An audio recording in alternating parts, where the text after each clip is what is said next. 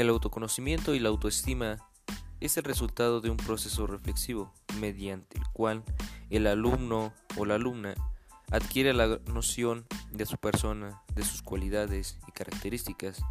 Como todo proceso tiene diversas fases, como la autopercepción, la autoobservación, la memoria autobiográfica, el autoestima y la autoaceptación. Como autoconocimiento designamos al conocimiento que tenemos nosotros mismos, es decir, al conjunto de cosas que sabemos acerca de quiénes somos.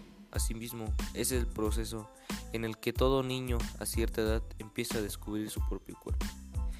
La palabra como tal se compone del prefijo auto, que significa propio o por uno mismo, y del sustantivo conocimiento, que es la capacidad de comprender por medio de la razón.